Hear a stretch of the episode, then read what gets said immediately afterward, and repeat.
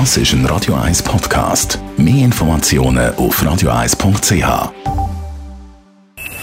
Best auf Morgenshow wird Ihnen präsentiert von der Alexander Keller AG. Ihre Partner für Geschäfts- und Privatumzug, Transport, Lagerungen und Entsorgung.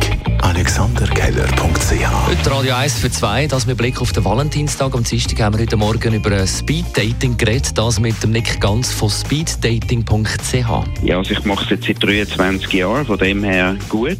Über 40'000 Leute haben schon mitgemacht. Es gibt so beliebte Daten, wie jetzt zum Beispiel der Valentinstag am 14. Februar. Dort haben wir sehr viele Anmeldungen. Und natürlich der Klassiker ist der Silvester. Da sind wir immer ausgebucht bis jetzt.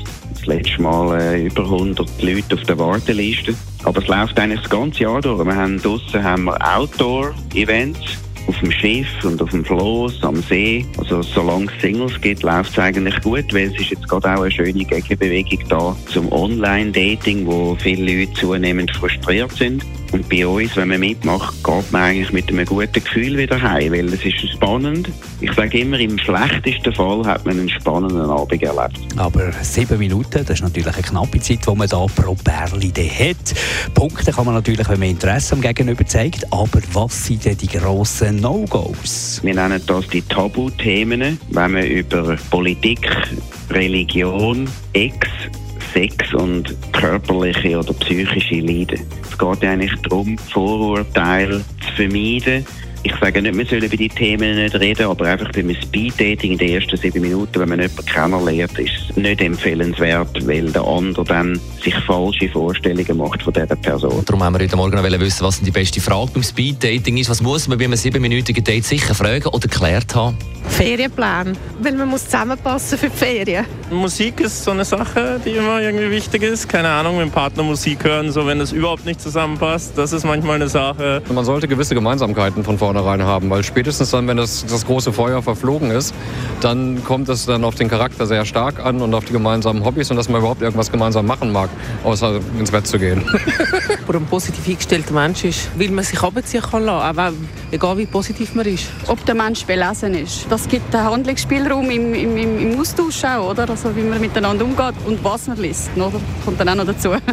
Ja. Wer bist du? Weil dann muss er, ein bisschen, äh, oder muss er ein bisschen erklären, wer er ist, was, was er macht was er für eine Person ist. Ich würde sie einfach fragen, ob es ihr gleich geht wie mir, dass sie heutzutage eigentlich nur noch Radio 1 hören dank der super Musik und ob sie sich mit Rock Classic auskennt.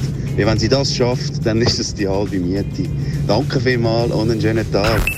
Die Morgenshow auf Radio 1. Jeden Tag von 5 bis 10. Ab der 10 übernimmt Bea Jucker. Bea, wer bist du? das ist eine sehr philosophische Frage und das wird den Rahmen sprengen, wenn ich da erzählen wer ich bin. Ich habe sehr viele Facetten und das passt nicht in sieben Minuten. Das ist eine ah, Aussage, sehr viele Facetten. Sehr viele Facetten, das ist definitiv so. Aber wir wollen nicht über mich reden, sondern, aber ich kann gerade anknüpfen an eurem Thema Speed Dating.